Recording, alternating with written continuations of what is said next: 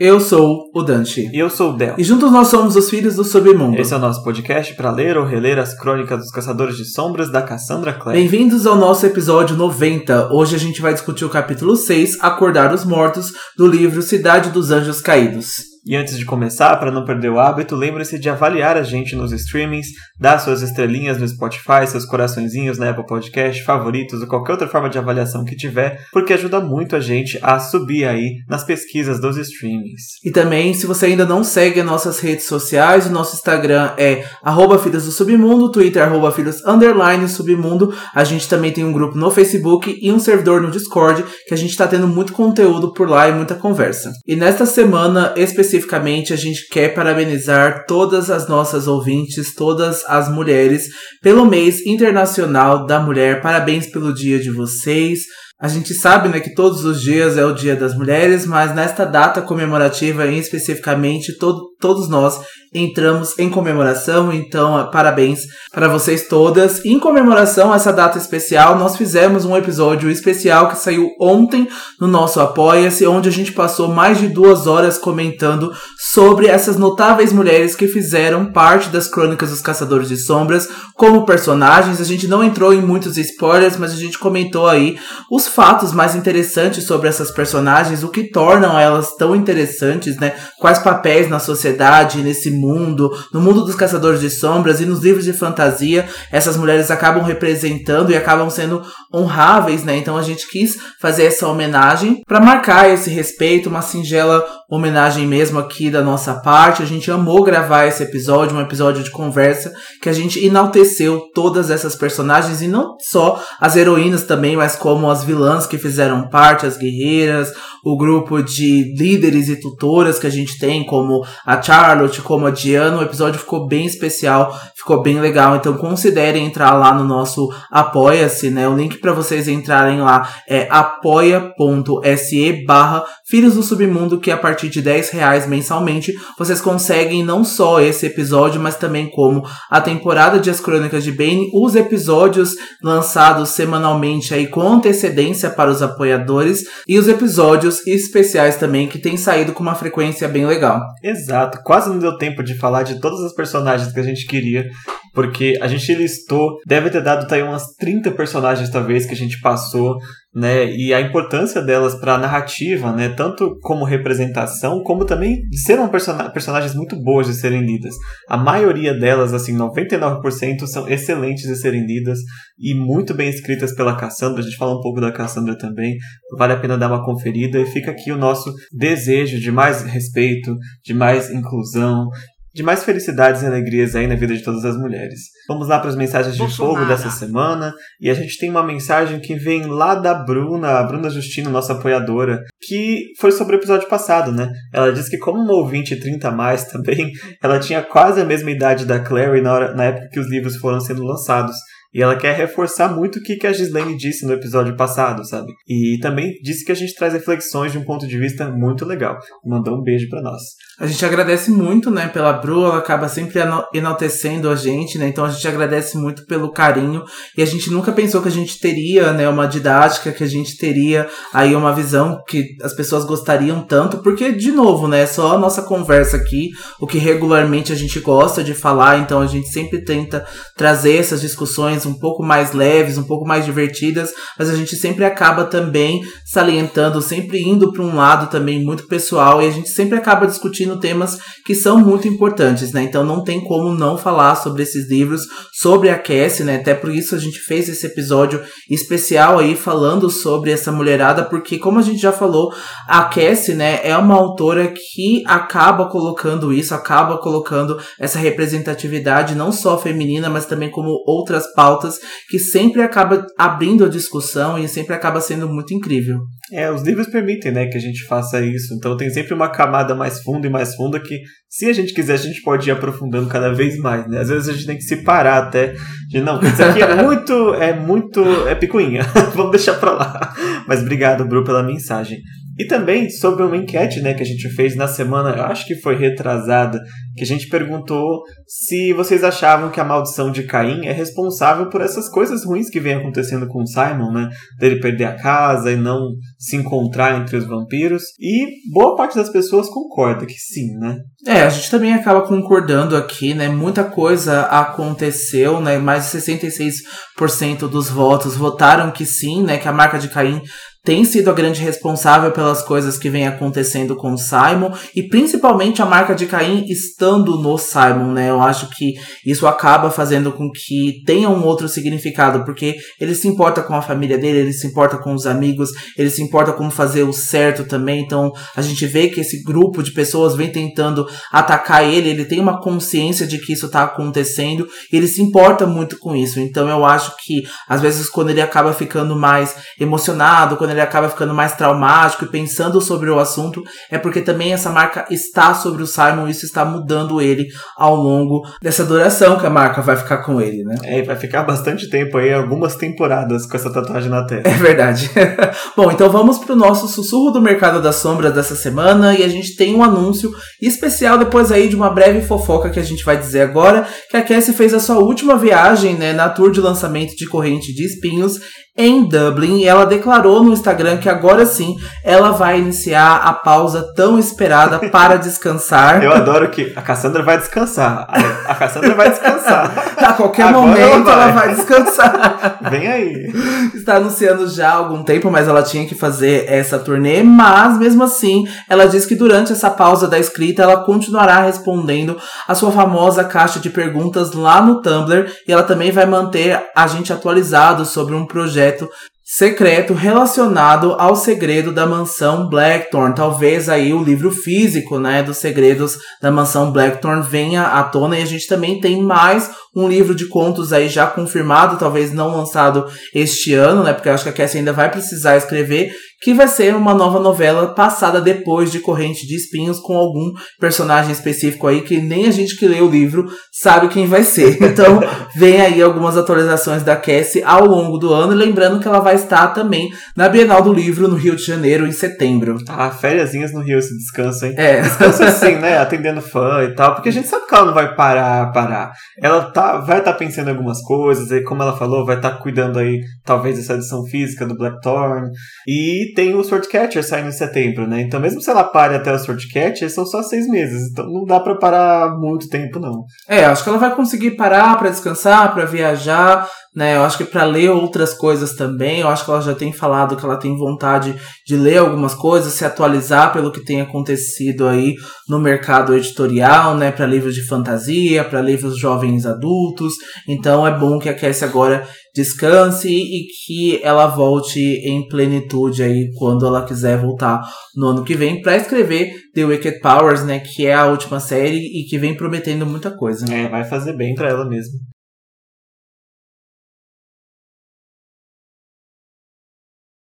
E agora é um anúncio especial da nossa parte aqui do Filhos do Submundo, né? A gente falou há pouco aí do Apoia-se e tal, mas a partir deste mês a gente vai retornar aí com uma nova temporada especial para os apoiadores. A gente resolveu, na verdade, adiantar essa temporada porque o plano inicial era lançar ela somente no início do ano que vem. Mas a gente pensou, caramba, vamos ficar um ano sem temporada especial, somente com os episódios especiais? Não que eles sejam ruins, eles são ótimos. Mas a gente quer falar mais, a gente Queremos quer falar mais. mais. É. Então a gente decidiu trazer para vocês, a partir aí do mês de março, a temporada especial da Academia dos Caçadores de Sombras. Nova temporada bônus aí para os apoiadores.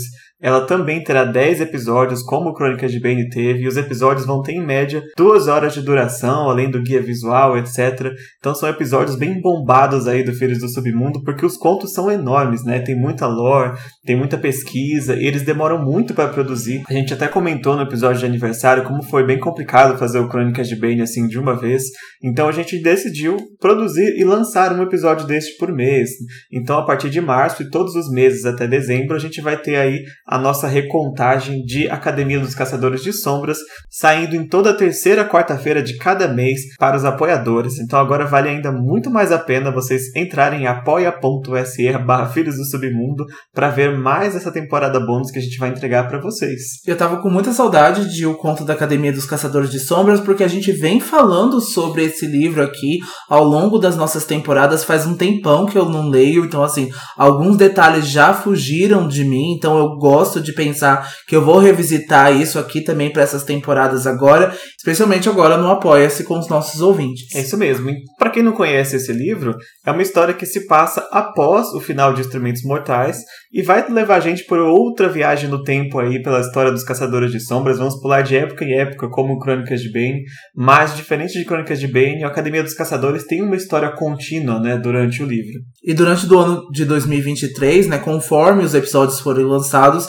a gente vai conhecer novas histórias como a caçada do Jack, o Estripador, o início do ciclo do Valentim e o Mark e a Ellen Blackthorne, além de acompanhar a jornada do Simon depois dos eventos de Cidade do Fogo Celestial, como o Del acabou de dizer, né, é uma história contínua, então a gente vai começar, né, tendo um começo, meio e fim dessa história do Simon depois dos eventos de Cidade do Fogo Celestial. É, e o mais legal desse livro é que, como ele vem depois de instrumentos, tem muita preparação para Artifício das Trevas, né? Então tem a aparição aí de vários personagens, de Emma, Julia, Mark, Ellen, muitos que a gente vai ver na temporada regular, somente lá no, na sexta, no sexto livro, né? Que é a nossa, acho que nona temporada, e já vai, já vai ter aí a presença desses personagens, que eu sei que muita gente gosta aí da família do Thorne. É verdade, o primeiro episódio será lançado em 22 de março com o conto Bem-vindo à Academia dos Caçadores de Sombras, que vai contar com a presença de novos personagens aqui introduzidos, que vai ser o John Cartwright, a Beatriz Mendonça e o George Lovelace. Então vai ter personagens novos também. Esses contos eu lembro assim são incríveis também, de novo com as parceiras da Cassie de escrita, a Maureen Johnson e a Sarah Reese Brennan, que a gente já conhece também de uh, As Crônicas de Bane. A gente sabe que elas acabam acrescentando muito aos contos. Ah, faz muita diferença. Dá pra ver na, quando a Cassie faz parcerias, a gente vê também Maldições Ancestrais como tem alguma diferença ali da escrita da Cassie, né? A adição que esses autores fazem. E aliás, quem estava esperando Maldições Ancestrais, aguarde um momento aí, mas também vai vir no Apoia-se em alguma época, né? Vai, a gente só tava tentando encontrar, a gente ficou com vontade de lançar os dois ao mesmo tempo, mas assim, é impossível com as nossas temporadas regulares. A gente ainda tá em, em Cidade dos Anjos Caídos, a gente ainda tem a nossa temporada de Príncipe Mecânico, né? Ainda para este ano de 2023 também. Possivelmente tem mais coisas coisa de Swordcatcher a gente vai ler em 2023, então vai trazer review também ainda em 2023. então assim, tem muito conteúdo nosso ainda para ser feito, mas a gente quer voltar para Malik, a gente quer voltar para o nosso conforto, nosso casal conforto. Então a gente quer falar deles, mas talvez 2024 seja um ano melhor pra gente falar sobre as maldições ancestrais. É, e pelo que eu sei, tem um conto específico de Malek também em Academia dos Caçadores, né? Então não vamos ficar totalmente sem. É verdade. e também, é claro, né? Além da temporada especial, os nossos episódios especiais, como a gente vem fazendo, continuam aí e eles vão sair agora com uma regularidade melhor na primeira quinzena do mês. Então, ali nos primeiros 15 dias, vamos continuar lançando episódios de discussão, episódios de análise, tem a nossa review de corrente de espinhos com spoiler ainda para sair. Na verdade, a gente chamou de review, mas vai ser uma análise de plot, né, do livro. Então vai ser bem completa aí. Quem ficou com dúvidas, aliás, quem já tem dúvidas sobre a história já pode mandar, que a gente já vai procurando respostas aqui. Então tem muita coisa além da temporada bônus para todo mundo. E é claro, como Crônicas de Bane, cada episódio individual vai ter ali seu, seu aviso de spoiler para quem não quer tomar spoiler de peças ou de artifício das trevas por algum motivo. A gente vai deixar sempre tudo avisadinho. Então vale muito a pena conferir continua o mesmo preço de 10 reais para os apoiadores aí tranquilo para vocês, então dá uma conferida lá que tem muita coisa boa. E quem não ouviu Crônicas de Bane, corre para não ficar atrasado com os episódios. É verdade. Como a gente já vem falando também semanalmente, assim que a gente bater a nossa meta financeira lá do Apoia-se, vai ter de um a dois sorteios de livros para os apoiadores também.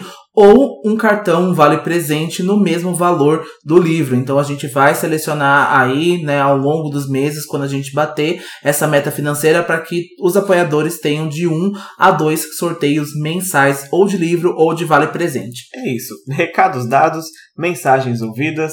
A gente espera muito que vocês continuem com a gente. E agora vamos para nossa temporada regular, né? Que Cidade dos Anjos Caídos continua. Nosso sexto episódio, Acordar os Mortos. Bora para sinopse? Vamos lá. Marise, Luke e Clary criam um plano para descobrir o responsável pelos assassinatos dos Caçadores de Sombras e, com a ajuda do irmão Zachariah, acabam revelando um possível plano para destruir o novo Conselho da Clave. Simon e Jace se aproximam em meio aos seus problemas e acabam descobrindo que têm mais coisas em comum do que imaginam. Jace percebe que Kyle pode estar escondendo um grande segredo. Episódio recheadíssimo hoje, né? Tá cheio de coisa. Tava até comentando com o Dante aqui antes da gente gravar que essa temporada ela não está ruim de forma nenhuma, mas esse livro parece que ainda não começou, né? E neste sexto capítulo, aí sim o plot anda, sabe? A gente vê, nossa, esses são os problemas que a gente vai enfrentar aqui. Parece né? que a Cassie soltou tudo de uma vez, é. né? Nesse sexto capítulo. Vamos acordar os mortos, ressuscitar os mortos aqui. É isso aí. E vamos fazer o plot acontecer. é, eu senti que eu senti o Simon, o plot do Simon demorando, né? Ah, acontece alguma coisinha aqui, uma coisinha ali, uma coisinha aqui, e agora tipo, acontece. Mas o capítulo vai começar com a Clary. E a Clary tá bem xereta nesse capítulo de hoje. Né? Ele inicia com ela lá no Instituto de Nova York e ela entra sozinha no quarto do Jace. Ela veio procurar ele depois que ele saiu todo estranho lá da loja de, de vestidos, né? Só que ela não encontra. Mas ela vai embora porque não encontra ele? Não, ela vai fuçar.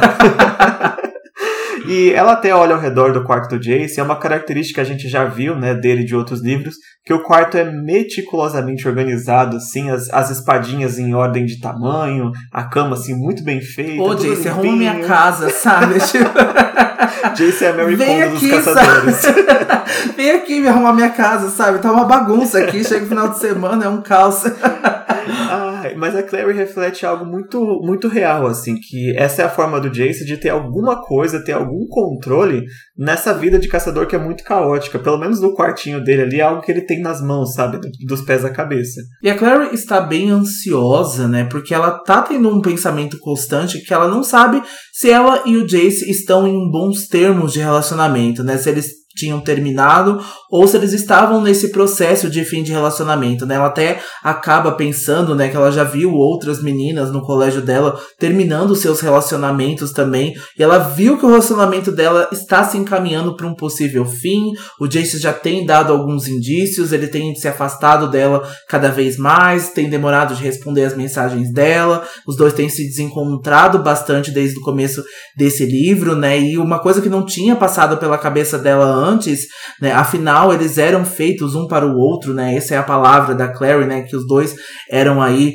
feitos um para o outro, com esse amor cósmico louco dos dois, mas ela também percebe que todo casal pensa isso em algum momento, até que a realidade às vezes prova o contrário, né? todo casal foi feito um pro outro, né? É, até assim a gente não imagina, né? A gente não segue um relacionamento pensando no fim. A gente, essa não é a ordem, pelo menos na maioria das pessoas. Exato. E agora, ela, de fato, ela tá muito ansiosa, né? Porque o Jace não deixa muito claro o que, que tá acontecendo. Ela, pelo fato dela não saber se eles terminaram ou não, é porque ele tá muito distante, né? É, ele tá muito distante, ele vem tendo esses sonhos, ele ainda não conversou com ela sobre esse assunto, aqui a gente começa essa trama que acaba irritando a gente bastante, né? Porque ele não conversa com a Clary, ele acaba se afastando, aqui ele vai começar a se aproximar do Simon, né? Então, assim, e não dela. Então a gente acaba tendo aqui um outro plot, um plot secundário que o Jace acaba fazendo, mas ele não tá se aproximando da pessoa que mais importa, né, nesse momento, pelo menos para este assunto, né? É. Não que o Jace não possa ter amigos, não que ele não possa ter uma vida separado da Clary, mas eu acho que isso, né, os dois é algo, uma responsabilidade deles, né, que eles precisavam quanto antes resolver, mas a gente sabe que eles não vão. Não mesmo. Não agora. E eu não sei se talvez seja melhor pro Jace se abrir com alguém que para ele tá fora, né, do assunto. No Uhum. caso o Simon, né? Que os outros caçadores de sombras, eu não sei porque ele decidiu não se abrir, mas ele já não era tão aberto assim com o Alec e com a Isabelle. De repente ele vê no Simon alguém tipo assim, alguém de fora, sabe? Igual o Simon viu o Caio. Uhum. E aí ajuda, né? É, assim, eu, eu particularmente acho que a melhor pessoa para conversar não é o Simon, porque ele está muito próximo a Clary, né? Ele é o melhor amigo dela. Então, assim, com certeza ele sairia em defesa dela. Eu acho que a melhor pessoa para este momento seria o Alec ou a Isabelle mesmo, sabe? Que não tem. Tem uma proximidade com a Clary, mas não tem nada tão pessoal ainda, pelo menos, né? Pode ser, pode ser. Eu pensando assim, fora da, do livro, né? Acho que a melhor pessoa a falar com isso é alguém que a gente vai conhecer nesse capítulo, que é o irmão Zachariah, né? Porque a gente vai ver ele mais pra frente, em outras sagas também. É um personagem que muita gente vai até ele pra esse tipo de dúvida, né? Se tem algum problema mágico, estranho, vão pro Zachariah. É o irmão do silêncio, assim, muito é, disposto a ajudar as pessoas que vão atrás dele, né? E nesse caso aqui, o que o Jace não o conhece ainda. Gente, pra todos os caçadores de sombras, são o Fiuk e o irmão Zachariah é o pai. é conselheiro amoroso, é psicólogo, é assim, é contador financeiro. Qualquer conselho que você possa perguntar para ele, ele responde, ele faz jus a essa responsabilidade, ele vai dar ótimos conselhos. Exato. e assim, tendo conhecimento, claro, sem spoiler nenhum, só de instrumentos mortais, é, é muito importante a aparição dele a partir de agora, porque ele vai fazer o papel que o Magnus fazia na primeira trilogia. Né? Se precisa de alguma coisa, conta com o Magnus. E agora é irmão Zachariah, conte com ele. Mas me adianto, já já vem o Zachariah. Por enquanto, a Claire ficou no quarto do Jace e ela bate o olhinho naquela caixa. E a caixa que a Max deu pro Jace, né? Pra que ele conhecesse melhor o pai dele lá na Cidade de Vidro. E essa caixa tá lá e a Claire não consegue manter a curiosidade dela, ela vai fuçar, que não é da conta dela. e ela começa a mexer ali e o que o livro descreve que ela vê é aquela adaga, né? Que é a adaga Herondale, que tem os símbolozinhos dos pássaros. E uma foto que claramente ali é o Steven e a Max quando eram jovens, né? Mas assim que ela abre, é, o livro já descreve que imediatamente ela se arrepende, né? Ela sente uma sensação estranha, assim, de estar mexendo nessas coisas. E principalmente porque o Jason não fala muito sobre o Steven pra ela. Então ela sente que está sendo enxerida, né? Então ela já fecha a caixa e não mexe mais no assunto. E de novo, né, a gente ressalva quem é que tava na foto com o Stephen era a Matis e não a Celine, né? Exato. Então o Jace já tinha falado disso, né? Então o Jace precisa constantemente pensar que o pai dele ainda nutria sentimentos, né, pela Amatis e não pela mãe dele. Exato, e vice-versa. Né? A Matis nunca esqueceu o Steven em momento nenhum. Então tem essa questão: se o Steven e a Celine estivessem vivos, já seria problemático para a cabeça do Jace, que para muita gente é difícil entender, né? Que, que o pai não, não ama a mãe, whatever, acontece na vida aí das pessoas. Mas o, o, o Jace ainda tem que fazer as pazes com um pai falecido, né? Alguém que não dá para conversar e discutir esses sentimentos. Então é bem, bem complexo na cabeça dele. Então ela acaba desistindo, né, de esperar pelo Jace no quarto e ela vai começar a ir embora. E quando ela vai chegar no elevador, ela é pega de surpresa quando ela vê o Luke entrando no instituto, né? Ele havia sido convocado pela Marise naquela noite, né? E a própria Marise está lá para receber ele no saguão, né, do instituto. E a Clary vai nos contar que a Marise até então não reconhece o relacionamento dela com o Jace, né? Mas apenas por estar com a mente muito cheia.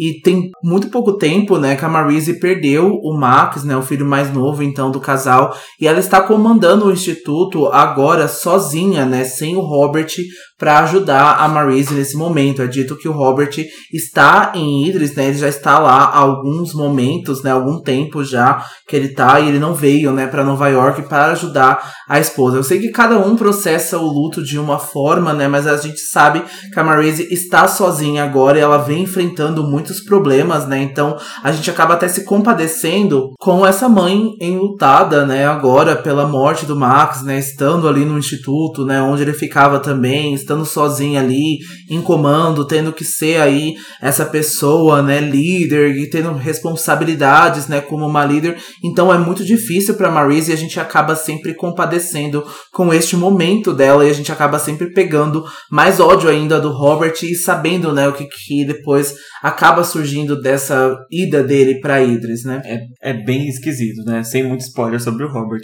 Mas é interessante pontuar que a Marise ela não reconhece o relacionamento do Jace, não, não em negação, mas tipo, ela tá com a cabeça tão cheia que ela parece que mal deu pra, pra cair a ficha que o Jace tá namorando, sabe? Uhum. Mesma coisa com o Alec e o Magnus, mais pra frente a gente vai ver. E até aqui com o Luke e a Jocelyn, ela nem tá levando muito a sério, né? Ela faz até uma piada aqui pro Luke que ele não gosta nem um pouco de que eles estão namorando só há seis semanas e já vão casar, sabe? E o Luke aperta assim o ombro da Clary quase que. Oxe, que, que ela tá se intrometendo? Oxi. Mas a Marise, ela tá realmente assim, fora de si. E a gente vai ver a Marise muito fora de si nesse capítulo. Ah, o livro até descreve que, além da- do rosto exausto, né, já tá começando a aparecer alguns fios de cabelo branco na Marise que não estavam lá. Lembrando que a Marise, nes- nesta época aqui, ela tá com 39 anos apenas. Né? Algo que muita gente já tem alguns cabelos brancos aos 39, mas ela não tinha até então. Então já é um dos primeiros sinais de que tá começando a, a cobrar um custo, né? Todo esse esse estresse das últimas semanas. Com certeza, né? A gente já sabe que na Cidade das Cinzas ela acabou passando também por uns maus bocados também com o Jason, né? Com a preocupação também com o Valentim, né? Então, assim, não tendo a sombra do Valentim agora, eu acho que ela consegue até se recuperar um pouco, mas aí logo depois veio a morte do Max, né, e acabou enlutando ela ainda mais, então é muito difícil e a gente até imagina, a gente não é mãe, mas a gente imagina que a perda de um filho, né, sempre vai é, ser uma ferida exposta, né, sempre vai ser uma ferida aberta na vida de uma mãe. Com certeza. E para ajudar, ainda começam essa série de assassinatos aqui que ela tem que resolver praticamente só. Né? Papel do líder do Instituto de Nova York in- interpretar e descobrir quem é o assassino, né? Des, des- o possível assassino serial aí que tá acontecendo. E é por isso que ela chamou o Luke para essa reunião hoje, né? E aproveitando que a Clary tá ali, o Luke pede para que ela acompanhe ele nessa reunião, algo que a Maurice até permite, né? Não sei nem, assim, nem dá pra pensar pra que tirar a Clary agora, sabe? Ela tá com a cabeça em outro lugar. Sabe? Vem, vem, pode É. vir. E o motivo da convocação é justamente para discutir as mortes recentes dos caçadores de sombras, né? A Marise conta que mais um corpo foi encontrado em um lixão perto do Columbus Park, que fica em Chinatown, que é próximo do território dos lobisomens. E a Marise nota que a primeira vítima foi encontrada em Greenpoint, que fica no Brooklyn, né? Que é território dos feiticeiros, e a gente não entendeu o que a Cassie quis dizer com o território dos feiticeiros, né? Não é como se no livro a gente tivesse um território, né? Uma marcação de território específica para os feiticeiros, né? A gente pensa que talvez o Magnus esteja ali próximo, e talvez seja território dele, tem algum outro feiticeiro morando por ali próximo, mas os feiticeiros não têm a mesma funcionalidade para territorialistas como as fadas, os vampiros e os lobisomens. É bem pro- provável que seja porque o alto feiticeiro do Brooklyn tá lá. é responsabilidade sua esse corpo aí, viu? É verdade. A segunda vítima, então, foi encontrada boiando num lago do Central Park, que é o território, né, conhecido pelas fadas. E o Luke e a Marise deduzem que aparentemente alguém não está satisfeito com os novos acordos e está tentando colocar os membros do submundo um contra os outros, né? E o Luke vai garantir que o bando dele não teve nada a ver com esses crimes, mas ele espera que a Clave seja capaz de enxergar isso também. E como a gente já falou anteriormente, né? Esse é um momento muito fino, né? Um momento muito tênue. A gente tá sem inquisidor, a gente tá sem consuleza, né? Sem cônsul. Então, assim, as leis estão muito graves, né, agora e assim por um fio, né? Então muita coisa tem gerado ansiedade nos caçadores de sombras e isso com certeza não tem ajudado eles, ainda mais com essa assinatura, né, desses novos acordos que tem favorecido tanto os seres do submundo. É, vamos lembrar que os acordos não foram assinados ainda, né? Sim, Tá se formando um novo conselho agora com a participação do submundo, como a gente viu em Cidade de Vidro. Então tá muito delicado. Qualquer É. coisa que acontece, e agora corpos de caçadores de sombras aparecendo especificamente em territórios do submundo, é algo que pode abalar esse, essa situação, né? Só com a possibilidade, então, de ter aí as quatro cadeiras, né, para o submundo já tem gerado toda essa ansiedade, já tem gerado claramente, né, esses crimes. A gente não sabe se isso está ligado ou não, mas é o que aparenta, pelo menos. É, claramente, apesar das causas de morte serem diferentes. E a Marise vai jogar a última bomba, né, sobre esses crimes. É, os dois primeiros corpos, né, o de Greenpoint e o do Central Park, finalmente foram identificados pelos Irmãos do Silêncio e foi descoberto que eram do Emerson Pangborn e do Charles Freeman. A gente não conhece esses nomes porque é a primeira vez que eles aparecem nos livros e vai ser a última também. Mas a Maurice vai dizer que esses dois eram antigos membros do ciclo, que aliás estavam desaparecidos desde a ascensão e de repente reapareceram aí assassinados. Então fica bem claro que seja lá quem está matando essas pessoas, é, quer parecer ou então é mesmo um membro do submundo jogando um cadáver de caçador de sombras do ciclo na porta de cada clã do submundo para falar, gente, os caçadores de sombras não querem nada com vocês. Olha o ciclo, relembra do ciclo, vamos nos vingar. Isso, para os caçadores de sombras que já não estão muito afim aí de assinar os acordos com o submundo, é um lembrete que ainda pode ter esse desejo de represália. Ou seja, para que, que me aliar eles se eles ainda têm ódio da gente uhum. pelo que o ciclo fez? Sabe? Então tem essas questões. Não importa quem é, se é mesmo um membro do submundo, o assassino, ou se é um caçador de sombras, vai abalar aí a assinatura dos acordos com certeza. E é isso que a Maurice está preocupada agora. Ah, e quem reconheceu o sobrenome Pangborn é porque esse cara é o irmão do Emil Pangborn que a gente vê lá em Cidade dos Ossos, né? Que é o cara que até bate no Luke, um tortura o Luke por um momento, né? Lá no livro, e o Luke acaba matando ele lá em Renwick. E esse aqui é o irmão dele. Então, Pangborn nenhum presta mesmo.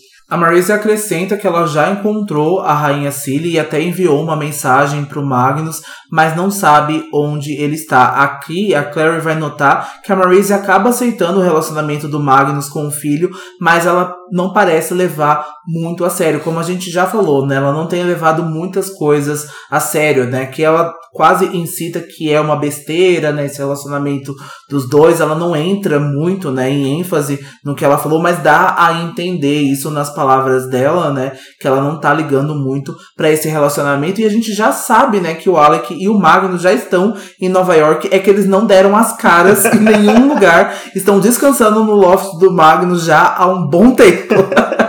até alguém vir perturbar a paz. é engraçado que tem tanta coisa pra Maurice resolver que até processar que o filho saiu do armário e com um membro do submundo não tá dando tempo, né? Pra ela, Exato. pra ela raciocinar.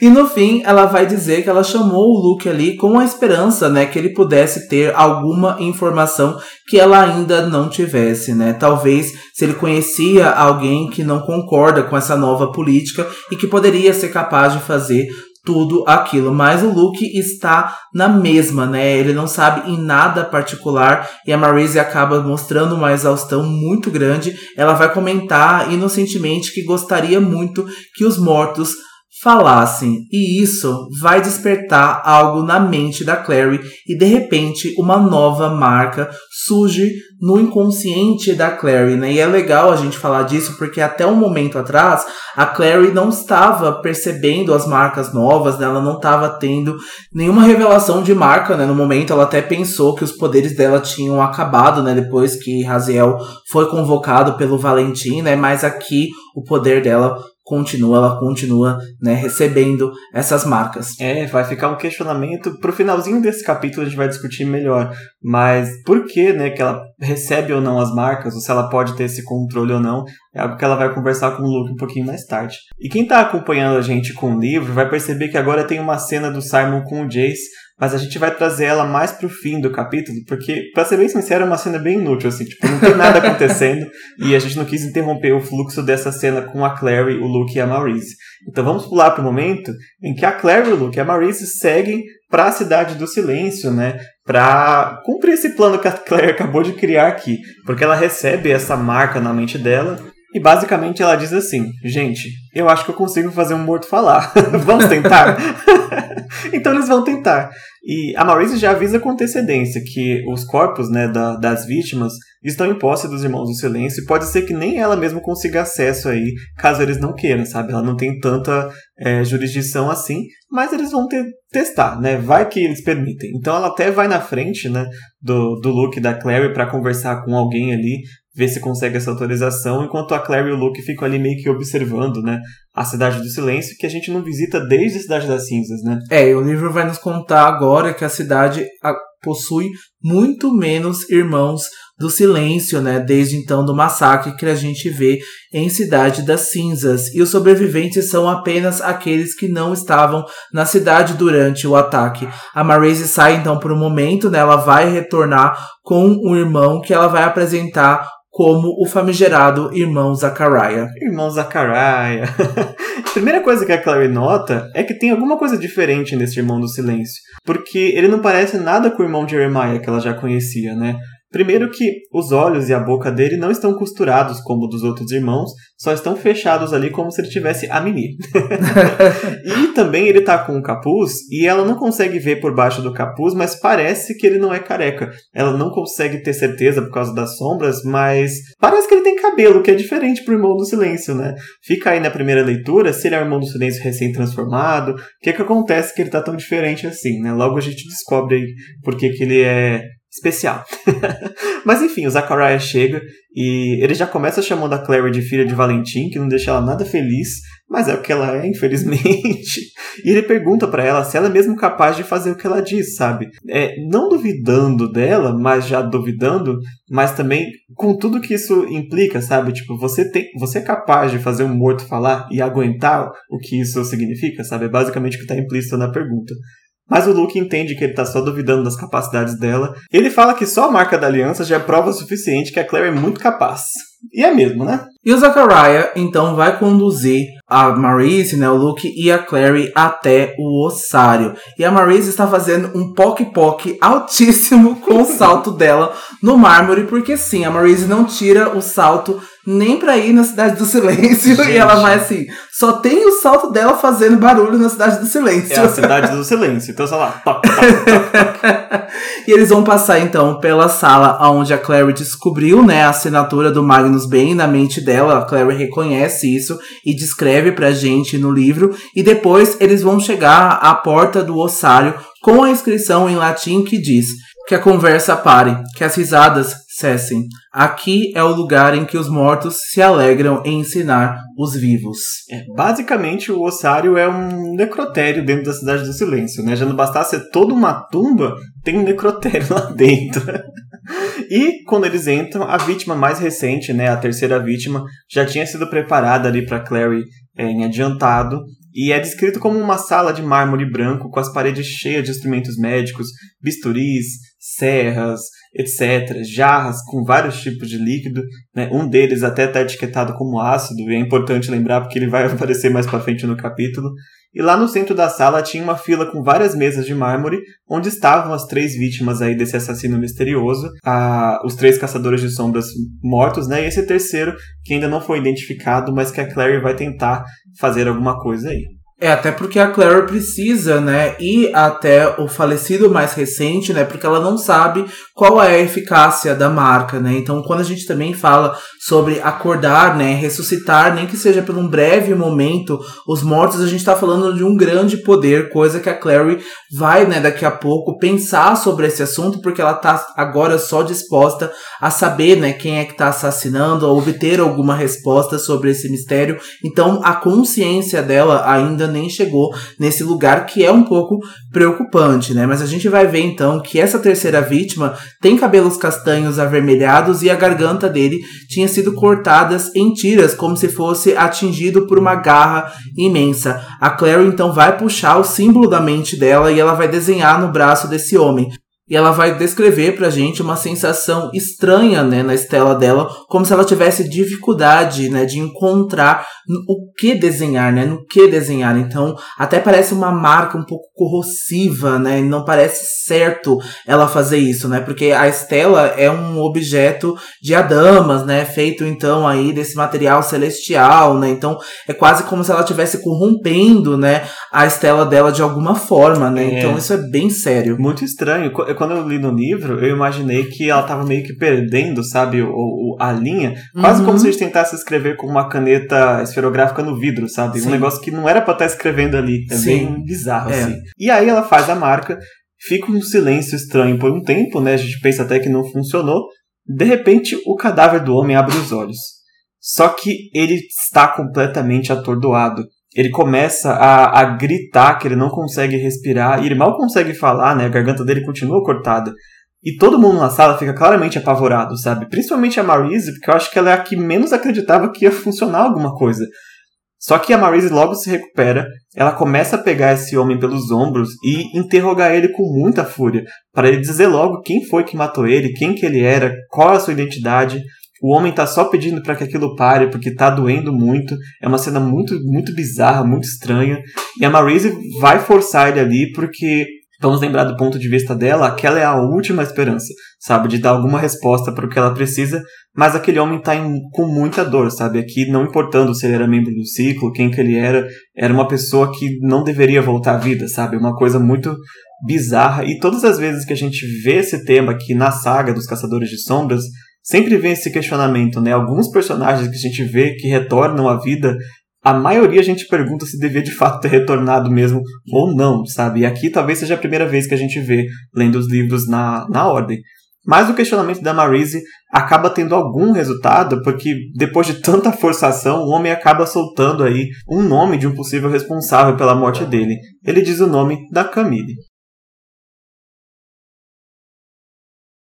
Soltou a bomba no nosso colo, né? Porque a gente só tinha visto a Camille junto com o Simon tentando ajudar o Simon e agora para este homem ela é a responsável pelo assassinato dele e talvez das outras vítimas também.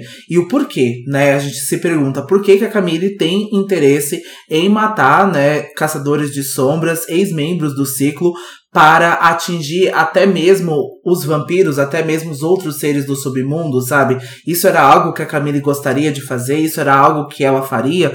Então a gente se pergunta, né, disso. A gente conheceu a Camille lá em Anjo Mecânico, então a gente tem uma outra perspectiva dela, uma outra lente dessa personagem que não condiz muito com o que está acontecendo. Agora a gente vai ver aí ao longo dos episódios, ao longo quando os capítulos forem passando. É, o que a gente pode dar certeza sobre a Camila é que apesar dos motivos dela agora não serem muito claros, a certeza que a gente tem é que é algo que vai favorecer ela própria, antes de qualquer outra pessoa, né?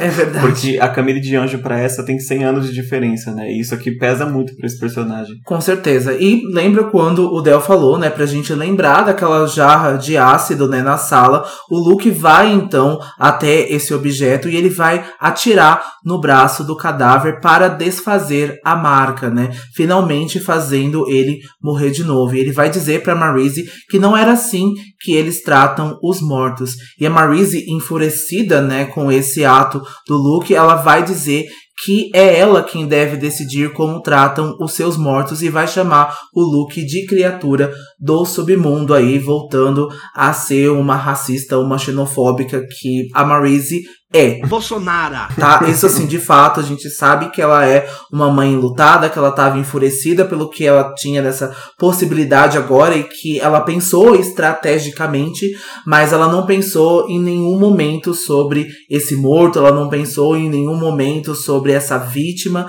ela só queria essa resposta. Tudo bem que a gente sabe que é para ajudar, que é para um bem maior, mas não é assim que as coisas acontecem, porque já da primeira vista a gente já percebe que a Clary nem deveria ter feito essa marca, sabe? Então isso é uma coisa muito corrompida, isso é uma coisa muito corrosiva. Não é assim que a gente se trata os mortos, assim, a gente tem uma ideia, uma ideologia que esse é o descanso, que isso é a, o final da pessoa, o final da vida dela, um, uma outra jornada, enfim, qualquer crença que seja da pessoa, a gente sabe que isso não deve trazer e tem consequências muito grandes, né? A morte cobra consequências muito grandes. A gente não pode brincar assim de eu vou trazer e vou a vida e vou depois voltar para os mortos, não existe essas regras, né? E isso tem o seu valor e tem o seu peso. Mas o Luke não acaba nem discutindo com a Marise, né? Ele decide se retirar com a Clary dali da Cidade do Silêncio. Eles têm esse nome e agora a gente vai ver o que, que eles podem trabalhar com essa possibilidade. Exato. E agora vamos para um personagem que é o Simon, que não sabe nada do que aconteceu na Cidade do Silêncio, né? E ainda está considerando aí as propostas da Camille na cabeça dele. A gente vai contar agora aquela parte que a gente tinha pulado, que é basicamente o Simon e o Jace, depois que o Jace salva a vida dele, né, no fim do capítulo passado, ele leva o Jace até o apartamento do Kyle. E tem uma cena muito breve ali do Simon se olhando no espelho, né, olhando a própria imagem e também pensando sobre essa lenda dos vampiros não enxergarem né, a, a si mesmos no espelho, o que é falso aqui para o universo dos Caçadores de Sombras, pelo menos. E o Simon questiona ali por um segundo a própria autoimagem dele, principalmente com essa questão desse charme vampírico que todo mundo atribui para ele agora, né? Que claramente ele tem, mas ele próprio não se vê dessa forma, sabe? Na verdade, ele tá com a mesma questão que a Tessa também teve por um momento lá em Anjo Mecânico, de não se reconhecer mais quando se olha no espelho, né? Não porque ele muda de forma, mas porque a forma vampírica dele não é a forma original. Então ele parece outra pessoa para si mesmo. E acaba que tem um momento filosófico ali dele dos vampiros vampiros às vezes não, na verdade, ter é, nascido essa lenda do reflexo, mas na verdade é sobre os vampiros não quererem se aceitar, sabe? Não aceitar a si mesmos mais do que literalmente não enxergar o próprio reflexo. Né? É, também tem muito a ver como alguns vampiros acabam enxergando que eles são predadores, eles acabam pensando disso. Me lembra muito aquela cena bizarra, desculpa, ridícula, que o Edward acaba se revelando pra Bella e ele acaba falando: Ah, a minha pele é de um caçador, as minhas presas é de um predador. Desculpa, crepusculetes, né? Mas aquela cena é ridícula. é, muito, é muito mal dirigida. Enfim, mas lembra muito disso, né? Que eles acabam enxergando na autoimagem toda essa monstruosidade, né? Então eles acabam vendo ali um predador e acabam não gostando, né, dessa imagem. Então a gente sabe que aqui no universo da Cassandra, pelo menos isso não acontece com os vampiros, eles têm o próprio reflexo e também às vezes ficava muito ligado a essa parte, né, mais mitológica e religiosa que eles estavam mortos, né? Que eles eram seres mortos vivos, então por isso eles não tinham reflexo, é, porque as almas não têm, alma, é, né? não tinha alma, então por isso não tinha reflexo. E estava ligado a isso, né? Como o olho é a, a alma do corpo, né? Enfim, tem todas essas coisas que a gente já sabe que os vampiros acabam não tendo em algumas lendas. É verdade. E além dessa cena aqui, tem uma cena lá em Salvando Rafael Santiago, se eu não me engano, com o próprio Rafael também se olhando no espelho ali e não se identificando mais, no caso dele, por ter passado um ano de transformação e o corpo dele não ter alterado. Né? Então tem essa questão também de não se reconhecer mais depois de virar vampiro. Mas falando sobre não estar tão bem assim, sobre reflexos, quem não está muito melhor é o Jace no ponto de vista do Simon, né? O Jace. Você falou reflexos, eu só pensei na Mulan lá. o Simon cantando Reflections no espelho. Uma das melhores músicas da Disney, diga-se de passagem, é a minha princesa favorita, Mulan Reflection. Post. Joga aí no YouTube, gente. Mas enfim, né? O Jace não está muito bem, né? No ponto de vista do Simon. O Jace parece um pouco doente, né? E de um jeito meio relutante, eles acabam se aproximando, né? Fingindo não querer se aproximar. E o Simon até se preocupa pelo Jace não estar comendo e vai convencer ele a comprar comida no mercado com ele. E a gente lembra de novo que o próprio Simon continua ficando cada vez com mais fome, mas ele não tá procurando se alimentar também. E aqui a gente vê até uma cena, né, em que os dois começam a conversar sobre os gostos de comida do Jason. A gente descobre que ele gosta de manga e de sopa de tomate, assim. É isso, completamente básico. Não e gosto macarrão, de nada. É. do macarrão também. Mas é, e aqui é engraçado, né? Que é uma amizade que começa assim, meio que estamos tá, os dois ferrados, sabe? Vamos se aproximar. meio sem vontade, mas acaba que o Simon se preocupa com o Jason, né? Nesse, nesse ponto. Ele acabou de salvar a vida dele também, né? É legal a gente ver essa amizade crescendo aí dentro do ódio, né? E dentro dessa é, aversão que os dois tinham um do outro, né? Aparentemente. Mas a gente sabe, né? O Jace acabou salvando a vida do Simon, né? Os, é, ele acaba salvando a vida do Simon também lá no navio do Valentim, né? Então a gente sabe que o Jace é a primeira pessoa em que o Simon se alimentou, então gerou tudo isso, né? Do Simon ser um diurno. Então os dois já estão próximos aqui. Os dois têm essa amizade de garotos, né? Essa amizade de meninos que a gente não tinha visto ainda nos livros até então. A gente lembra muito de As Últimas Horas com os Meritives, né? Que são quatro meninos, então a gente vê uma amizade muito masculina e a gente sabe que tem uma diferença entre a amizade de masculina e feminina, né? Assim, claro, não estou falando que nenhuma outra é pior ou outra é melhor, só estou falando que há algumas diferenças, né? É, assim, mas puxadas para o gênero, mas a gente é legal a gente ver que o Simon e o Jace acabam se aproximando agora. É, acho que nunca vão chegar perto de se aproximar como os Merediths são. Não, ali os meninos são quase irmãos, né? Eles cresceram é. juntos, né? Uh, o Matthew e o James são para batais, né? Então, assim, o Christopher e o Thomas também são muito próximos um do outro, então a gente vê isso com uma frequência muito maior, assim, né? E um laço muito mais profundo. E aí vamos ter uma cena enorme deles indo pro mercado, comprar comida, e nesse caminho aí até o mercado, o Jace vai revelar pro Simon que ele vem seguindo a Clary aí nessa noite pra aparentemente devolver o telefone dela que ficou no bolso do casaco que ele levou, né, lá no capítulo anterior mas que quando a Clary entrou no táxi, ele perdeu ela de vista, ele não conseguia seguir um táxi a pé, e já que ela tinha se separado do Simon, ele passou a seguir o Simon assim só por diversão mesmo. Porque ele não tem nada melhor para fazer, não, né? Ele tá não, desocupado. Tá desocupado, vou seguir a Clary, não sei para quê, mas depois começa a seguir o amigo dela também, não sei para quê. Mas a, acabou que calhou que ele acabou salvando o Simon agora, né? É, não que precisasse, porque a marca de Caim ia dar um jeito com certeza. Sim. Mas ajudou. E nisso o Simon percebe que o Jace está evitando a Clary, né? Porque ele poderia ir na casa dela e devolver o telefone, não precisava seguir ela, porque ele ia seguir para deixar o telefone num cantinho, assim, no lugar que ela fosse, sabe? Ao invés de simplesmente falar com ela. E aí já é o início do Simon e do Jace começando, não a se abrir, mas o Simon percebendo que tem algo com o Jace, né? E mais pra frente a gente vê se evolui aí. E vemos uma cena agora, a grande até demais, né? Em que o Simon fica chocado com a ignorância do Jace e dos Caçadores de Sombras, com coisas simples, né? O Jace até não conhece quem é a Rihanna, né? Eles vão até mencionar a Rihanna aqui, o Jace não tem nenhum conhecimento dela, né? Gente, 2007, o Umbrella tava tocando tudo quanto é lugar. é verdade, mas o Jace não conhece, né? Ele já tinha falado também que ele não conhecia quem era Madonna, não sei, ele já tinha discutido isso com a Clary anteriormente, ele não tem nenhum conhecimento, né, do mundo mundano. E o pior, ele não sabe reconhecer uma manga só porque ela não tava descascada. Ele Exato. olha pra manga e ele não sabe que é uma manga. A Marise descasca a manga, tira o, os, os espinhos do peixe para servir para ele. É nesse nível que eles comem, assim, que sabe? criança de condado, né? E a gente vê então que o Jace, né, agora é paquerado por duas adolescentes que estão ali no corredor, né, em que o Jace está e o Jace não está glamourizado, né? Então por isso essas duas meninas conseguem ver eles.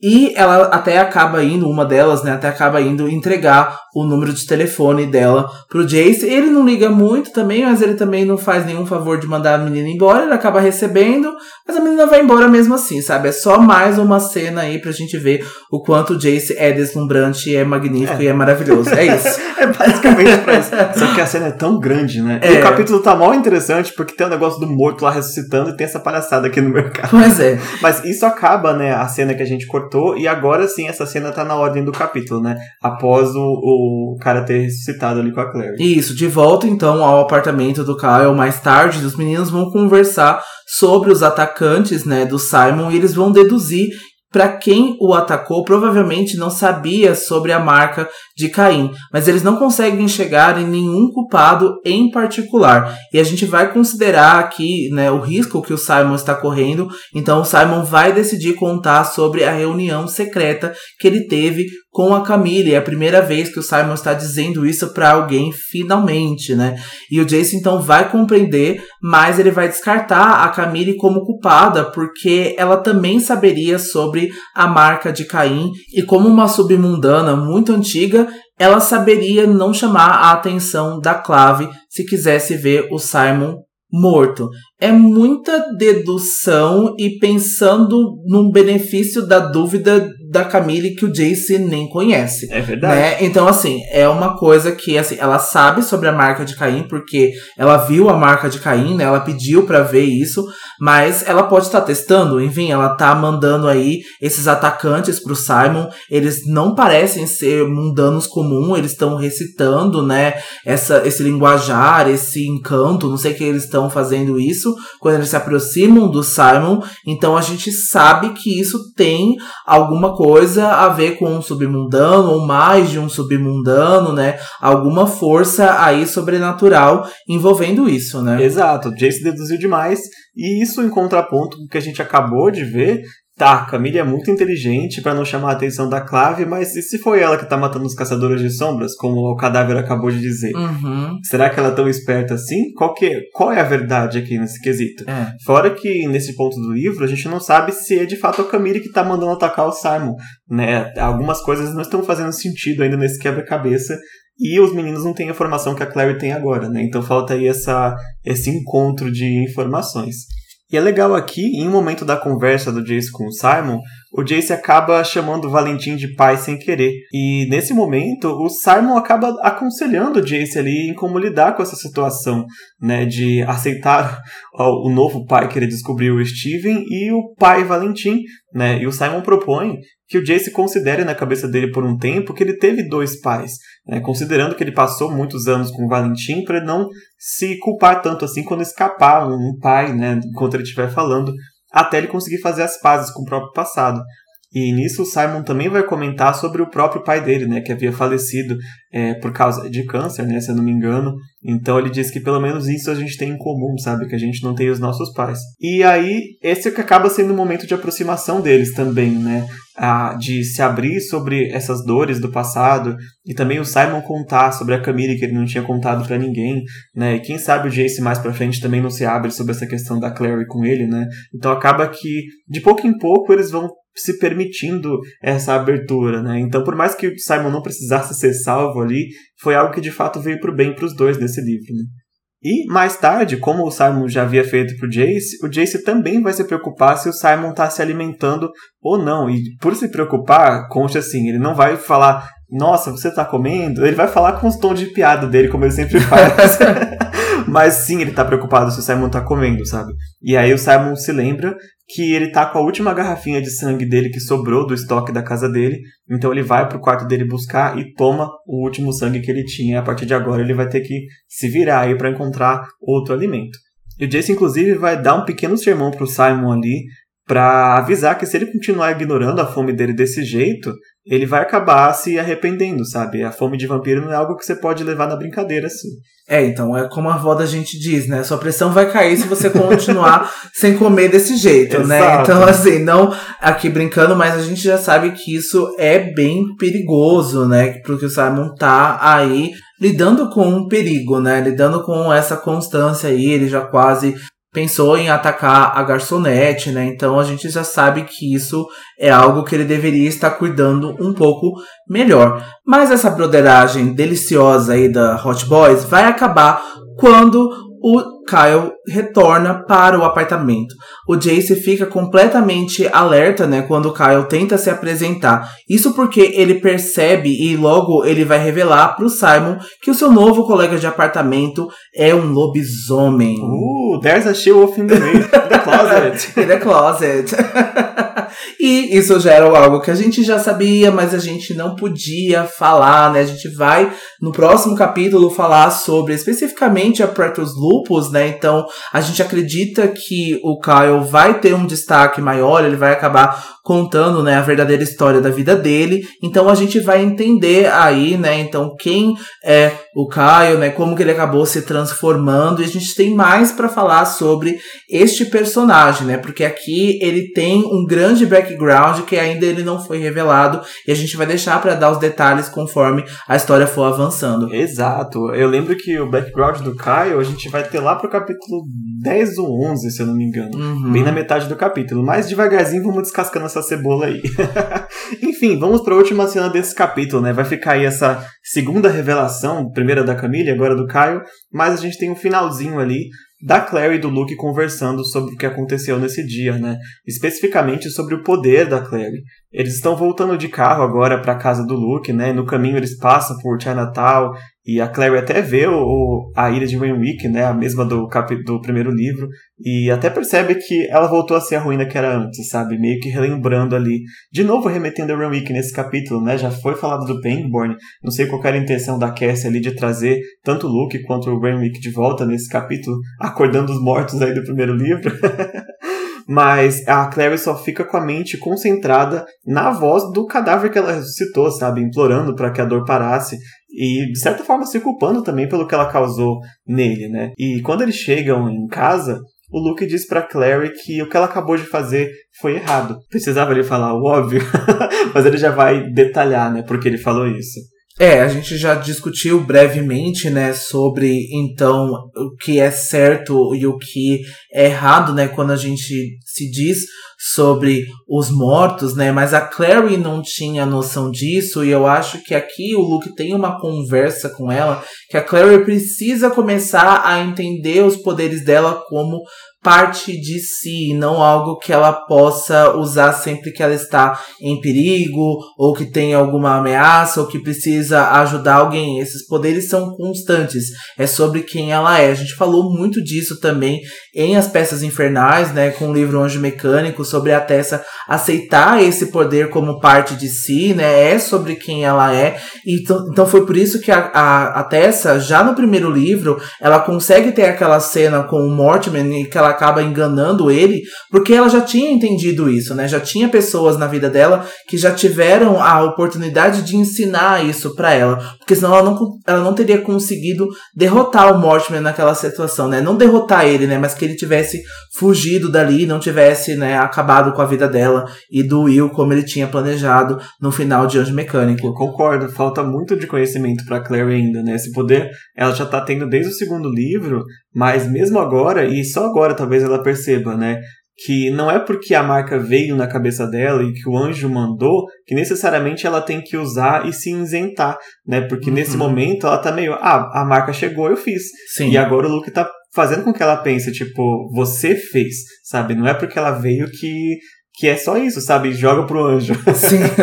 E a Clary, né, nem sabia, né, que era possível cancelar um efeito de uma marca a destruindo daquela forma quando o Luke usou o ácido, né, que estava lá na Cidade do Silêncio para destruir então a marca daquele cadáver, né? E o Luke vai contar que às vezes alguns inimigos tentam ferir a pele dos caçadores de sombras para anular as suas marcas. Essa é a primeira vez que a gente está vendo, né, falando sobre isso. Isso é uma mitologia da Cassie, ela vai usar isso em outros momentos, tá? A gente não vai falar sobre isso, né, agora, mas a gente precisa entender que o Luke usou esse ácido tendo esse conhecimento que ele poderia né, anular a, ao poder né, das marcas. A gente sabe que tem algumas marcas também que vão perdendo a sua eficácia né, depois que elas são usadas, por isso que eles precisam reforçar essas marcas várias vezes. Então aqui a gente também acaba conhecendo né, essa parte da mitologia que a gente então sabe que elas podem ser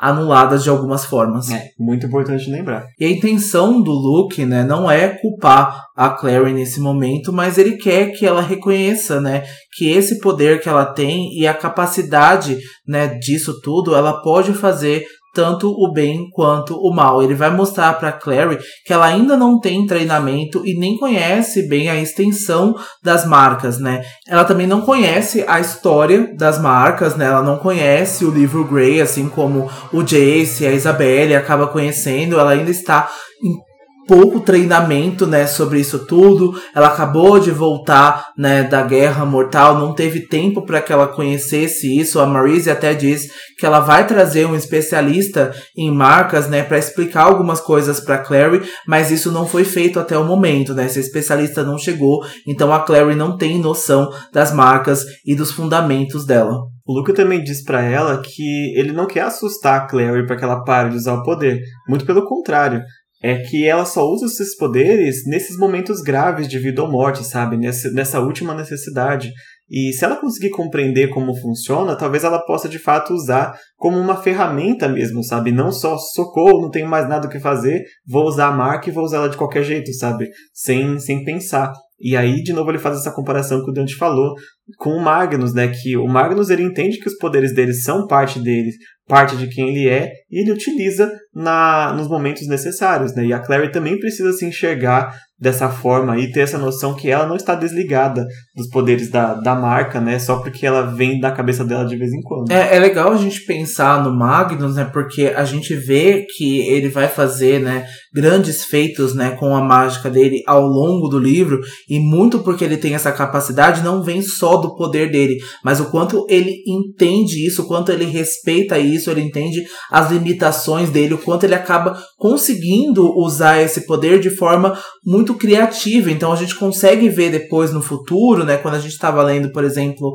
é, Maldições Ancestrais, quando o Malcolm Fade acaba aparecendo por lá, ele acaba fazendo magias muito únicas também, né? Muito específicas e singulares dele.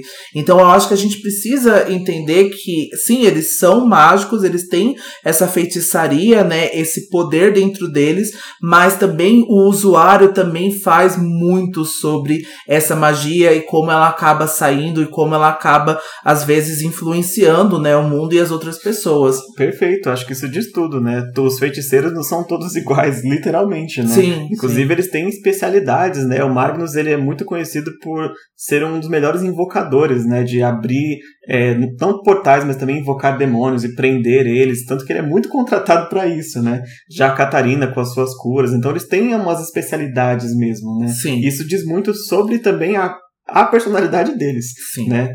Mas agora o livro vai falar exatamente isso que eu tinha dito anteriormente, né? Que a Claire vai lembrar que a Marise havia prometido trazer um especialista em marcas para treiná-la, mas o Luke acaba compreendendo que a Marise tem outras preocupações agora naquele momento, né? Especialmente por ter perdido o Max tão recentemente, né? Já me surpreende muito dela estar tão preocupada com a Clary que ela já prometeu trazer alguém, né, especializado em marcas para poder treinar a Clary nisso. E, eu sendo bem sincero, né? Como a gente tá lendo o livro conforme a gente tá gravando, eu não tenho ideia de quem é esse especialista. Eu já tentei Eu também, lembrar, sim. eu não sei quem é. Eu nem sei se ele chega eu não a sei. vir. É, então, né? sim. É. Vamos torcer. Mas já que eles estão falando sobre a Marise, a Clary vai comentar que gostaria que o Robert voltasse logo de Idris para ajudar ela, né? Já que a Marise tá lidando com tanta coisa sozinha naquele momento. E o Luke, já, né, como ele é um pouco mais velho, ele entende que as pessoas, especialmente o Robert e a Marise, podem ter aí precisado dar um espaço um do outro para viver o seu luto em particular, né? Para porque isso acontece muito, né? Às vezes a proximidade do casal em si faz lembrar do filho perdido, né? Isso acontece com frequência, inclusive aqui no nosso mundo mundano. E pode ser realmente o caso do Robert da Marise. Mas, infelizmente, ah, os deveres de ambos, especialmente da Marise agora, não vão esperar eles passarem pelo luto, sabe? Ela tem que passar por isso enquanto ainda trabalha. Ela não pode tirar uma licença. Então é muito complicado é, entender que sim, precisam se afastar e ao mesmo tempo, caramba, não vamos lidar com as coisas sozinha, as coisas do trabalho sozinha, porque não dá para se afastar Sim. do trabalho, né? Sim.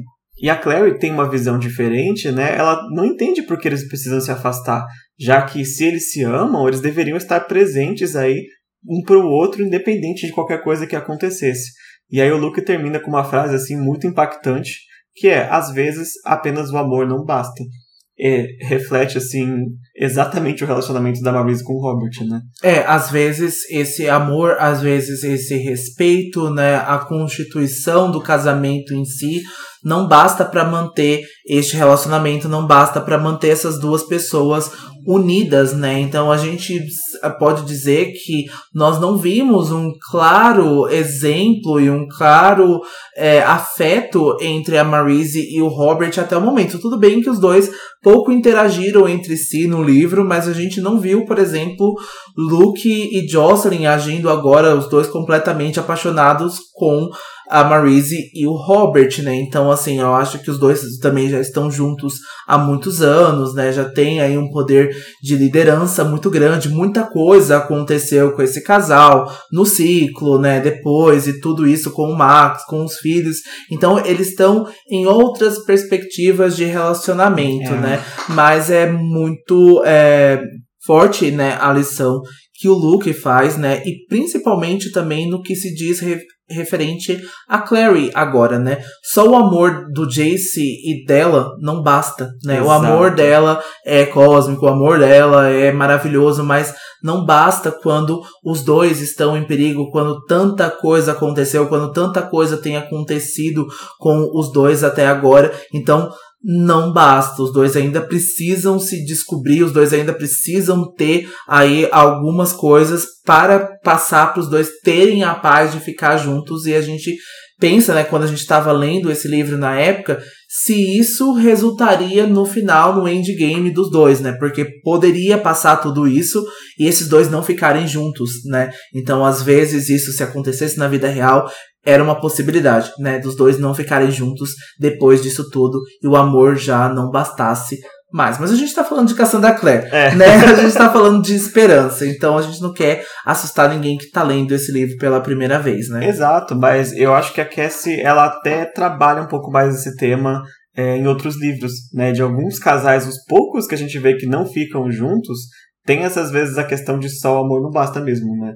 Que é muita dificuldade para Claire e Jace ficarem juntos. Então, tipo, não é só porque um tá apaixonado pelo outro que uhum. eles podem chegar no endgame, sabe? Tem é. muito mais, muito mais coisas. e eu acho que também é interessante a gente falar que não só o amor romântico, o amor de casal, né? A gente pode colocar como exemplo o Valentim e o Luke, né? Que os dois eram para a batalha, que os dois eram melhores amigos e que houve, né, é, questões da vida que o amor dos dois não bastou e que eles se separaram, né? E a gente vai ver isso ao longo, né, dos livros, a gente vai ver tanto com é, família, né, com familiares, com amizade, com vários outros tipos de relacionamento que não só o romântico. Exato. E nesse próprio capítulo a gente tem um exemplo no Steven Amatis, né?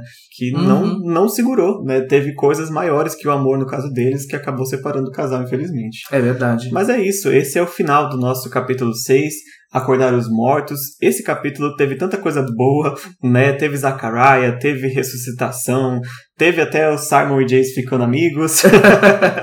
e a gente espera vocês então no nosso próximo capítulo, né? A gente volta então na semana que vem para os apoiadores então na quarta-feira, no mais tardar na quinta, com o capítulo 7 Pretos Lupus e também aí para os nossos ouvintes recorrentes do Spotify e das outras plataformas digitais no sábado, tá? Então siga a gente nas nossas redes sociais, nosso Instagram, arroba Filhos do Submundo, Twitter, arroba Filhos, underline Submundo, grupo no, no Facebook, servidor no Discord, a gente tá muito ativo no Discord e no Instagram, então comentem lá para que a gente possa trazer as mensagens de vocês como mensagens de fogo e considere também entrar no nosso Apoia-se, né? O link é apoia.se barra Filhos do Submundo. Então tem vários benefícios que a gente tem lembrado vocês aí regularmente, é porque tá realmente muito bom mesmo. É isso, a gente espera vocês semana que vem e até lá não se esqueça. Todas, Todas as histórias, histórias são verdadeiras. verdadeiras. Tchau. Tchau.